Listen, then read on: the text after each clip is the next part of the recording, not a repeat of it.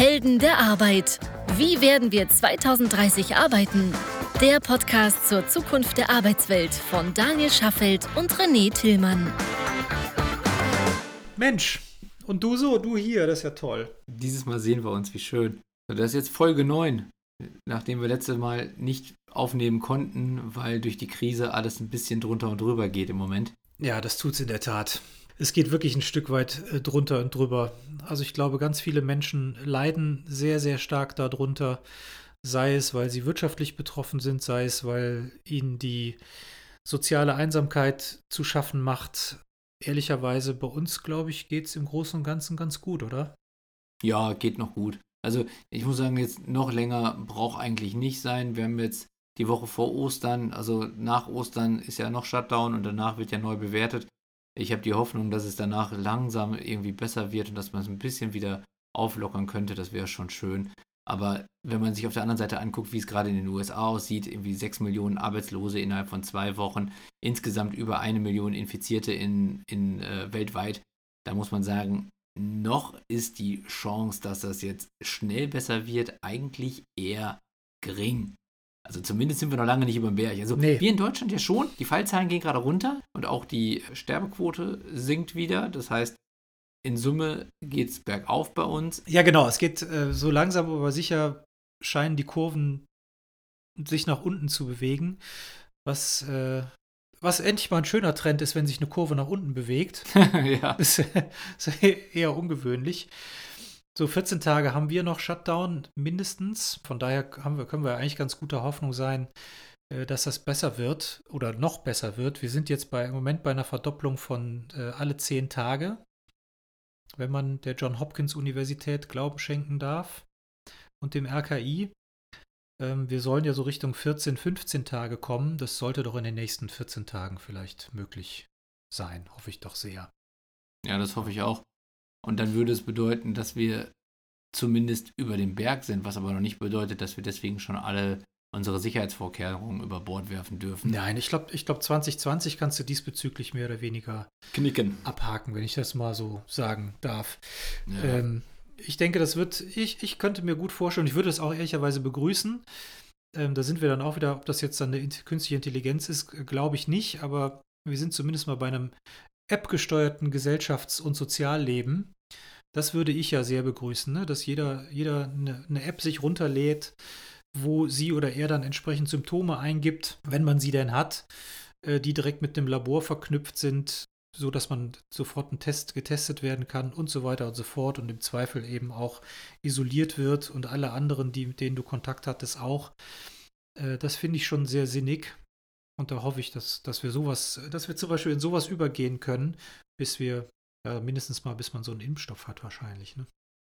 Ja, aber da sind wir wieder bei einem Thema, das haben wir vor zwei, drei Folgen schon mal besprochen, über dieses ganze Problem der Datenschutzhörigkeit in Deutschland, die einfach nochmal viel stärker ausgeprägt ist als in vielen anderen Ländern und wodurch solche Lösungen natürlich erstmal wieder separat gebaut werden müssen, anstatt dass man einfach die Bewegungsprofile der ähm, Mobilfunkanbieter nimmt und aufeinander abgleicht, anonymisiert, mhm. ohne dass jetzt mein persönliches Profil dahinter steht, so dass man zumindest erstmal die Bewegungsmodelle abbilden kann und gleichzeitig im Zweifelsfall immer dann, wenn man wüsste, dass jemand infiziert ist, ist dann halt im Zweifelsfall rückwirkend personalisiert, um dann nachzuvollziehen, mit wem hat er sonst Kontakt gehabt. Das würde ja auch alles so gehen. Jetzt mit dem Modell, was da angedacht ist, geht es wieder über Freiwilligkeit und am Ende ist es wieder nur so gut wie die Akzeptanz in der Bevölkerung und dann hast du eine bestimmte Schicht von Menschen, die wieder sagen, oh Gott, oh Gott, das hat alles nur irgendwelche Verschwörungstheorien dahinter und dementsprechend mache ich da nicht mit. Und dann bringt es am Ende. Also es gibt jetzt eine Umfrage, 47 Prozent der Deutschen würden sich so ein Ding installieren und sie ja. auch nutzen. So, ja. und, äh, und, der, und 53 Prozent glauben, äh, dass ein Aluhut besser ist. Ja, ja, okay. Aber wie dem auch sei, aber man muss, wenn man diesem Podcast von dem Herrn Professor Drosten Glauben schenken darf, bis zu 60 Prozent der Bevölkerung davon überzeugen, dass sie mitmachen, dann hat es offensichtlich auch eine Wirkung so dass man, ja, okay. was die Ansteckungsquote angeht, unter 1 kommen kann. So habe ich das zumindest verstanden. Und unter 1 wäre ja genau der richtige Weg, um so eine Pandemie, Epidemie zumindest mal abzubremsen, vielleicht auch sogar zu stoppen. Ist das eigentlich unser Thema heute? Wo sind wir überhaupt? Wir sind bei unserem schönen kleinen Podcast Helden, der, der Arbeit. Arbeit. und Heldinnen der Arbeit. Sind ja, wir auch, ne? Genau. Und dieses Mal sind wir wieder auch am Start, nachdem wir letzte Woche leider nicht dabei sein konnten und haben heute als Thema, ob diese Pandemie, die ja im Moment quasi alles beherrscht. Absolut, also ja. Jede Form von Kommunikation und alles, was wir so im Nachrichtengeschehen mitbekommen, ob die vielleicht ein paar andere Themen nicht doch ein bisschen arg nach hinten drängt, nämlich zum Beispiel das ganze Thema Klimaschutz und drohende Klimakrise, die ja vorher eigentlich das wichtigste Thema überhaupt für uns gewesen ist und die jetzt auf einmal völlig in den Hintergrund getreten ist und damit eigentlich gar nicht mehr in den Köpfen der Menschen stattfindet, obwohl sie vorher so ein beherrschendes Thema war. Ja, das stimmt. Würde das auch mal so konsequent umgesetzt werden? Ich glaube, da könnten wir auch relativ schnell ziemlich weit sein. Ja, vor allen Dingen kann man ja sehen, wenn jetzt auf einmal so eine Pandemie eintritt, wie schnell wir dann alle quasi auf den Krisenmodus schalten können mhm. und wie schnell jetzt auf einmal Dinge freigeschaltet werden können, also Ressourcen oder Energien, die vorher bei so einer Klimakrise nicht freigeschaltet werden, weil es offensichtlich nicht dringend genug ist oder nicht nee, greifbar es, nee, genug es ist. Nicht, ich glaube, es ist einfach nicht schnell genug. Ich glaube, diese Klimakrise, also dadurch, dass sich das über Dekaden hinzieht, ja. ja bekommst du die gefühlt ja gar nicht mit, so richtig. Mhm. Ja, das hier bekommst du natürlich mit, indem du ganz dramatische Bilder aus Spanien, Italien, China, woher auch immer hast, mit überfüllten Krankenhäusern, mit dem Leid der Menschen und so weiter. In dem, im, Im Klimakontext kriegst du das ja gar nicht so stark mit, es sei denn, in Bangladesch bricht, äh, äh, gibt es wieder irgendein, was weiß ich, äh, Tsunami, eine Überschwemmung oder sonst irgendwie was. Das ist aber wahnsinnig weit weg, ja. Das betrifft uns im, im westlichen Wohlstandsland ja nicht mal ansatzweise. Ja, nur dramatische Bilder hat es ja trotzdem eigentlich auch genug gegeben. Du sagst ja selber, okay, sie sind vielleicht ein bisschen weiter weg, aber am Ende muss man ja sagen, wir haben ja vorher auch schon in den Krisenmodus geschaltet, nachdem wir gesehen haben, dass es in anderen Ländern losging. Also zumindest als es in, China losging, in Wuhan, dann irgendwann über den Iran und, und Italien dann nach und nach zu uns geschwappt ist. Da haben wir ja auch schon früher angefangen zu reagieren. Wenn man jetzt sagt, so die Klimakrise äh, produziert eigentlich auch ausreichend dramatische Bilder, dann muss man sich ja schon fragen, warum reagieren wir auf die nicht so stark, wie wir es jetzt bei der Pandemie machen? Meine Antwort wäre, weil es jetzt uns konkret betrifft, mhm. während es sonst immer eher irgendwie gefühlt die anderen betrifft oder mich nicht in meinem konkreten Leben und in meiner Komfortzone. Aber die Frage wäre ja, ist das nicht notwendig, trotzdem darüber nachzudenken? Ich meine, es gibt ja auch schon erste Analysen, die zum Beispiel besagen, dass die Pandemie auch in diesem Jahr zur Reduktion der Kohlenstoffausstöße der Menschheit beitragen werden, dadurch, dass wir viel weniger reisen. Ja, gut, Lufthansa hat, glaube ich, 80 oder 90 Prozent der Flotte, Flotte am Boden, oder? Ja. Das wird ja nicht nur allein bei Lufthansa der Fall sein, das wird ja auch bei Etihad und äh, Qantas und wie sie alle heißen, Klar. sicherlich auch der Fall sein. Trotzdem gibt es zumindest erste Einschätzungen, die sagen, dass die Reduktion der Klimabelastung durch die Menschheit ins Jahr 2020 maximal zweieinhalb Prozent betragen wird. Also die Reduktion. Das heißt, wir werden immer noch bei 97,5 Prozent dessen liegen, was wir üblicherweise sonst ausstoßen. Das heißt also, der Effekt ist zwar da, okay. aber er ist jetzt nicht so stark, dass man sagen kann, danach ist alles besser geworden ist ja auch kein Wunder, wir heizen ja trotzdem und die, die ganzen Kraftwerke laufen weiter wie, wie normal. Also wir haben ja Strom und wir ver verbrauchen ja eben auch zu Hause, wenn wir Netflix schauen Klar. und was weiß ich, was wir tun, Lieferketten ja trotzdem genauso bleiben viel Strom. ja auch weitestgehend oder müssen ja weitestgehend in Stand bleiben. Also von daher, gewisse, gewisse Themen wird nach wie vor produziert. Klar, Landwirtschaft existiert weiterhin. Und wenn eben nicht produziert wird, dann ja wirklich nur zwei, drei, vier Wochen lang nicht, was natürlich im Gesamtkontext äh, wahrscheinlich nur eine untergeordnete Rolle spielt. Und äh, wenn es dann wieder losgeht, wird wahrscheinlich wieder überproduziert. Ich weiß gar nicht, ich kann mir das gar nicht so richtig vorstellen, wie das dann jetzt organisiert wird. Aber ja, ich kann mir schon vorstellen, dass der Effekt nicht allzu groß ist. Von daher äh, sind wir angehalten, da weiterzumachen, wo wir zumindest mal unterwegs waren. Genau.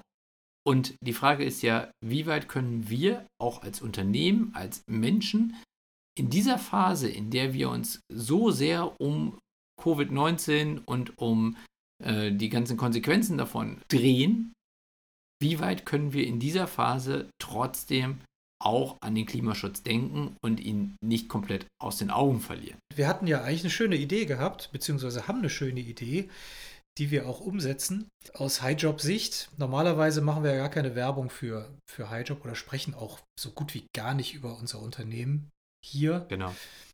Heute machen wir das mal. Das ist äh, ganz sicher eine Ausnahme und aber auch nur deshalb, weil es eben darum geht, dass wir, ja, dass wir weiter das ganze Thema Klimaschutz forcieren wollen und da nicht nachlassen wollen. Und weil wir auch der Überzeugung sind, dass es ein Thema ist, was auch trotz Lockdown, Shutdown, Pandemie, Epidemie und wie es alles heißt, sinnhaft ist. Gerade auch in dem Moment, wo viele Menschen Sorge um ihre, um ihre Jobs haben. Ganz genau. Denn diese Sinnhaftigkeit ist ja dadurch gegeben, dass wir trotzdem diese anderthalb Grad Erwärmung nicht reißen dürfen. Denn diese Grenze hat sich ja trotz der Verschiebung der Wichtigkeit nicht geändert. Wenn wir diese anderthalb Grad zusätzliche Erhitzung der Erde überschreiten, kommen wir halt eben in diesen Teufelskreis, der ja nicht mehr aufzuhalten ist und ja. den wir auf jeden Fall verhindern müssen. So, das heißt, auch in dieser Krise, in der wir uns gerade befinden, wollen wir weiterhin an unser Klima denken und auch an euch, liebe Heldinnen und Helden der Arbeit da draußen, appellieren, dass auch ihr versucht, das nicht völlig außer Acht zu lassen. Und wir möchten vielleicht mal ganz kurz vorstellen, wie wir versuchen, unseren kleinen Beitrag zu leisten. Denn René, du hast ja gerade schon gesagt, dass wir da auch engagiert sind und wir haben uns auch schon vor dieser Krise in diesem Bereich engagiert. Und unsere Aktion lautet Trees for Jobs, also Hashtag Trees for Jobs, und hat die Idee, dass wir für jede Kandidatin und jedem Kandidaten, dem wir helfen können, einen Baum pflanzen. Und wenn wir dabei einem Unternehmen helfen, indem wir den Kandidat oder die Kandidatin vermitteln, pflanzen wir für dieses Unternehmen nochmal einen Baum. Heißt also, wir pflanzen Bäume für Menschen, denen wir in ihrer beruflichen Situation weiterhelfen können. So, also und die Idee ist folgende. Äh, immer wenn sich ein Kandidat bei uns anmeldet, pflanzen wir einen Baum.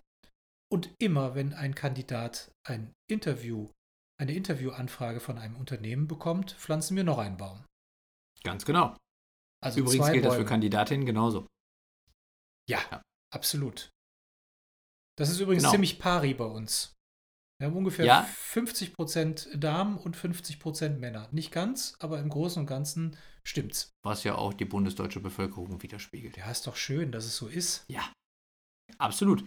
So, und das heißt, was wir versuchen ist, das Thema Berufsentwicklung und Karriere mit dem Umweltschutz zu verbinden. Wir glauben, dass das sinnvoll ist, weil wenn ihr euch Gedanken um eure Karriere macht, dann geht ihr ja davon aus, dass diese Karriere in 20 Jahren noch Sinn macht. Beziehungsweise, dass es in 20 Jahren noch eine Erde gibt, für die ich eine Karriere haben möchte. Ja. Und wir haben diese Überlegung auch gehabt und haben gesagt, wie können wir uns dazu einbringen, dass die Erde auch in 20 Jahren noch da ist und zwar nicht als Wüste und mit äh, irgendwie 40 Grad im Winter. Nein, sondern lebenswert. In, genau, lebenswert und erlebenswert. Heißt also, wenn ich jetzt eine Karriere anstrebe, möchte ich natürlich, dass die Erde in 20 Jahren auch noch ein schöner Planet ist. Und deswegen versuchen wir das durch das Pflanzen der Bäume zu unterstützen. So, das machen wir aber nicht, indem wir mit äh, Schaufel und Hacke und einem Eimerchen Erde rausgehen in Königsforst, was so ein Wald ist bei uns in der Nähe von Köln, sondern das machen wir mit einer zertifizierten Organisation, die da heißt One Tree Planted. Genau. Eigentlich muss ich ja sagen, also ich hätte auch nicht übel Lust, jetzt da als Gärtner so ein bisschen durch den Wald zu stapfen ja, und Bäume zu pflanzen. Fände ich so gerade jetzt so im Sommer in Deutschland eigentlich auch eine ganz coole Beschäftigung. So im Winter wäre es nur so mittelcool, muss ich sagen, denn so der deutsche Winter ist ja eher so nass und modderig. Wann haben wir denn eigentlich gestartet? Im März sind wir damit losgelaufen, ne? Anfang März. Und seitdem haben wir knapp 800 Bäume gepflanzt. Genau. Ja, was jetzt ja schon mal nicht so schlecht ist für den Start. Insbesondere ja, für einen Start in einer Zeit, die ja eher in, in Watte getaucht ist, kann man ja schon fast denken. Sie läuft ja nicht Vollgas weiter, so wie ähm, im November, Dezember, Januar, Februar, sondern ist ja deutlich abgebremst. Und jetzt haben wir immerhin schon 800 Bäume gepflanzt. Und das kann man auch sehen auf der genau. Seite Trees for Jobs, ein Wort, treesforjobs.org. Genau. Und unser Ziel ist, dass wir Ende des Jahres mindestens 10.000 Bäume gepflanzt haben. Bestenfalls noch deutlich mehr. Da bin ich wir mir sicher, dass wir das schaffen freuen. werden im Übrigen. Das glaube ich auch. Das wird überhaupt kein Problem sein. Ich glaube, dass wir noch deutlich mehr schaffen können. Trotzdem sind wir natürlich da auch erstens auf eure Hilfe angewiesen, indem ihr euch Gedanken über eure Karriere macht. Auf der anderen Seite, indem ihr uns durchaus auch unterstützen könnt, indem ihr zum Beispiel diese Organisation One Tree Planted unterstützt, indem ihr da zum Beispiel spendet oder eben indem ihr vielleicht uns einfach weiterempfehlt. Das könnte helfen. So, das ist jetzt, das ist jetzt mal eine Aktion, die es äh, so gibt.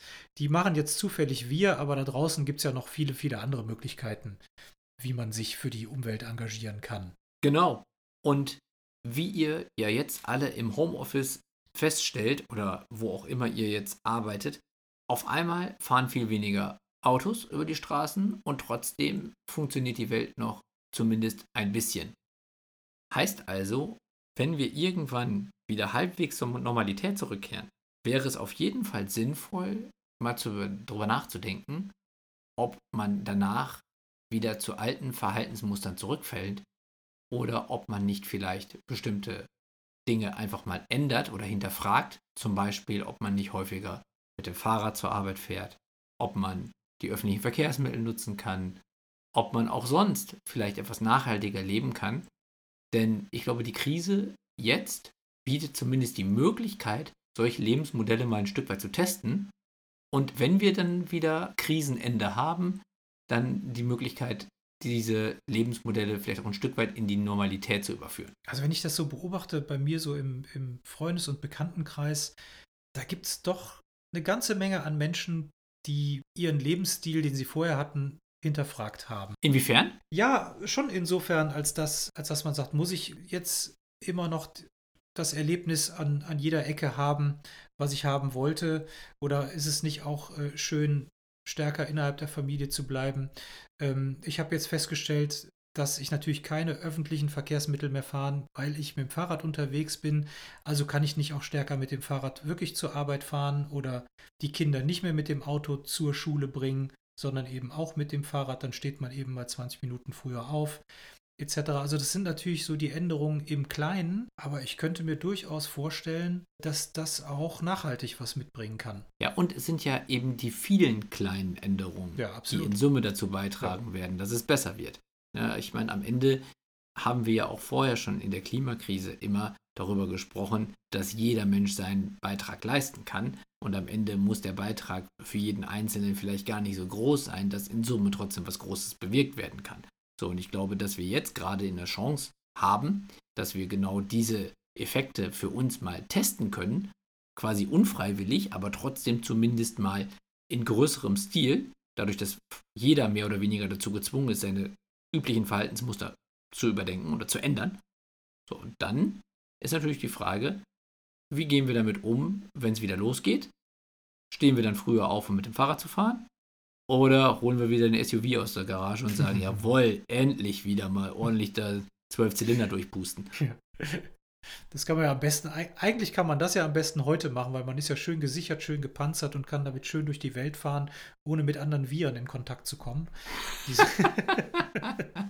Aber ich sehe gar nicht so viele. So, wenn man sich das mal so, im Moment sehe ich gar nicht so viele. Wenn man sich das mal so anguckt, was ähm, äh, die, die ganzen Statistiken sagen, dann ist es ja so, dass in Städten wie Berlin, Köln, München das Verkehrsleben um 50 Prozent zurückgegangen ist, zum Teil sogar noch mehr. Oh, das heißt also, die deutsche Umwelthilfe kann gar nicht mehr klagen. Die deutsche Umwelthilfe kann gar nicht mehr klagen, ja genau. Die ganzen Messstationen, die sind wahrscheinlich, äh, die, die spielen wahrscheinlich verrückt, weil sie, weil sie denken, sie hätten, äh, würden nur noch falsche Werte messen. Ja, weil so wenig los ist. Genau.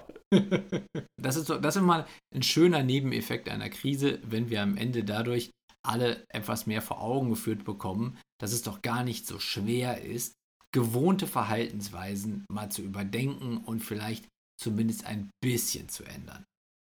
Man muss sich ja nicht auf den Kopf stellen, aber nee. zumindest mal ein bisschen ändern. Ja, absolut. Ja, das sollte doch machbar sein. So, das heißt, wir haben jetzt in den letzten, das ist die Folge 9, hast du gesagt? Ganz genau. Folge 9. So, in den letzten neun Folgen haben wir ja viele Themen behandelt. Angefangen von, was ist eigentlich eine künstliche Intelligenz? Was ist moral, moralisch und ethisch vertretbar im Rahmen von künstlicher Intelligenz? Wie verändern sich Jobs in den nächsten Jahren? So, und am Ende war es immer so, dass jede einzelne und jeder einzelne von uns selber beobachten muss, äh, wo stehe ich heute, in welchem Kontext stehe ich, ob das jetzt beruflich oder privat ist. Und auch hier ist es wieder so, dass wir feststellen, es beginnt alles bei einem selbst. Ganz genau. Und nur dann, wenn ich selber bereit bin, etwas an mir zu ändern, wird es am Ende halt auch für alle gemeinsam besser werden.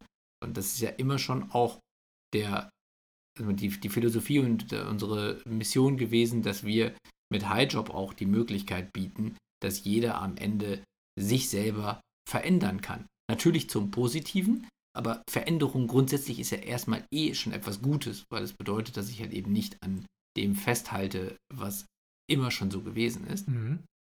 Aber am Ende bedeutet Veränderung ja auch, dass ich meine Karriere ändern kann, aber eben halt auch andere Verhaltensweisen ändern kann. Dann auch zum Guten für alle anderen, für meine Mitmenschen, genau. für die Erde. Und insbesondere auch für die Nachkommen. Ja, davon haben wir ja auch ein paar rumspringen, die jetzt in der in Summe Krise. Fünf. In Summe fünf, yo. Und wenn wir über Veränderungen sprechen, muss man sagen, jede Veränderung beginnt mit einem ersten Schritt. Und oh ja, wenn der erste Schritt manchmal nicht so schwer wäre, oder? Genau. Der Schritt muss natürlich getan werden und es ist ja manchmal nur ein kleiner Schritt für mich, aber ein großer Schritt für die Menschheit. aber manchmal ist es auch ein großer Schritt für mich, genau. wenn ich den mal täte. So, und deswegen werden wir uns nächste Woche mal mit der Frage auseinandersetzen, warum es denn so schwer ist, sich zu bewerben und mal einen ersten Schritt in Richtung Karriereentwicklung zu gehen. Ach, das, das ist, das kann ja alles gar nicht so schwer sein. Es gibt doch heutzutage die One-Click-Bewerbung und ganz viele Unternehmen werben damit, dass sie keine Anschreiben mehr haben wollen, mehr brauchen und so weiter und so fort. Ich glaube, das wird, das, das wird keine gehaltvolle Folge. Das äh, glaube ich nicht. Oh, mal sehen. Also ich glaube, da könnte man schon ein bisschen drüber sprechen und ich freue mich drauf. Ja, ich mich auch. Wir würden uns natürlich auch freuen, wenn ihr, liebe Heldinnen und Helden der Arbeit da draußen, ebenfalls wieder uns nächste Woche euer Gehör schenken wollt.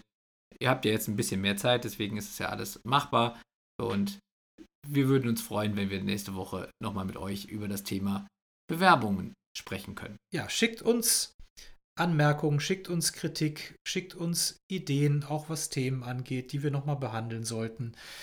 Alles an heldenderarbeit.me oder als E-Mail an heldenderarbeit at highjob.me. Habt eine gute Woche und vor allen Dingen trotz aller Lockdowns ein schönes Osterfest.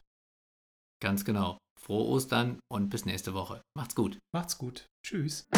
Das war eine weitere Episode der Helden der Arbeit von Daniel Schaffelt und René Tillmann. Das hat dir gefallen? Dann abonniere uns jetzt, um keine Folge zu verpassen. Weitere Infos findest du auf www.heldenderarbeit.me. Ach ja, eine Bewertung wäre ein Träumchen.